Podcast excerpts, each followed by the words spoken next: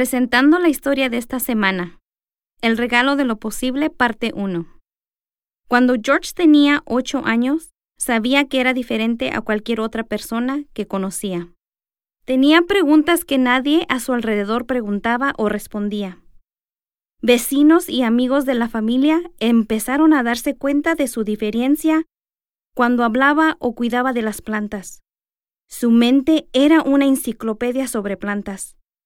No tenía nada escrito, porque no sabía leer ni escribir, pero tenía una memoria prodigiosa. Los adultos lo llamaban el pequeño doctor de plantas.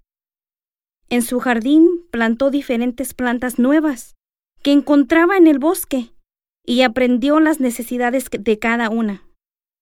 ¿Cuánta sombra y sol necesitaban? ¿Cómo deberían plantarse? Cuánta agua deberían de beber. Los adultos le pedían consejos sobre las plantas. Las habilidades que tenía a los ocho años eran poco comunes. Así fue gran parte de su juventud. Había sido un bebé muy enfermo, secuestrado y abandonado. Su familia era birracial. Sus padres, el tío Moses y la tía Susan Carver eran blancos y él era negro. Missouri fue un lugar difícil para una familia así en los años 1860 y 1870.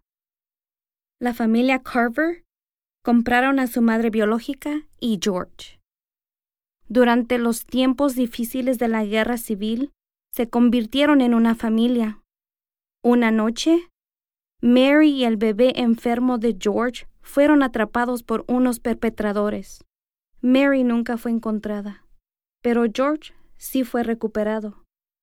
Cuando el presidente Lincoln firmó la proclamación de emancipación, liberando a todos los esclavos de los Estados Unidos, la familia Carver adoptó a George. La familia trabajó duro en su granja cada habilidad necesaria era conocida por la tía y el tío, y George aprendía mucho de ellos. Deseo poder haber ido a la escuela, pero eso sucedió hasta 1872, y la única escuela cercana era para niños blancos. El tío Moses pensó que leer y escribir era innecesario. Después de todo, había mucho trabajo agrícola por hacer. Sin embargo, la tía Susan podía leer. Un día, George preguntó nerviosamente a su tía, Tía Susan, ¿habría alguna manera de que yo pueda aprender a leer y escribir?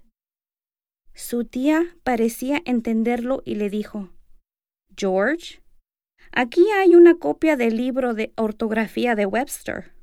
Te ayudaré con los sonidos, pero tendrás que practicarlos.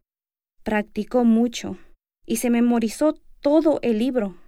Podía hacer los sonidos, escribir palabras y leerlas. Pero eso no era suficiente. Era el momento de encontrar una escuela, pero necesitaba más confianza. Una noche tuvo un sueño que se hizo realidad. Fue el impulso que necesitaba. Quizás Dios fue quien le hizo el sueño y cuidaría de él.